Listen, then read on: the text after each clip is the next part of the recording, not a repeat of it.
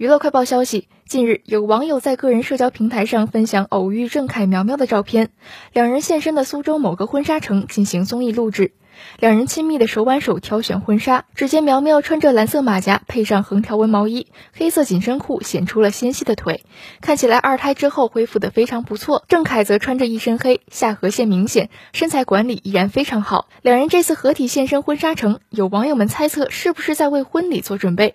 郑恺和苗苗二零二零年五月份官宣婚讯，同年十月生下了大女儿，之后也没有举办婚礼。今年的六月，苗苗又生下了二胎儿子，火速恢复之后就复工了。如今，郑恺和苗苗已经有了两个孩子，可能婚礼也要提上日程了。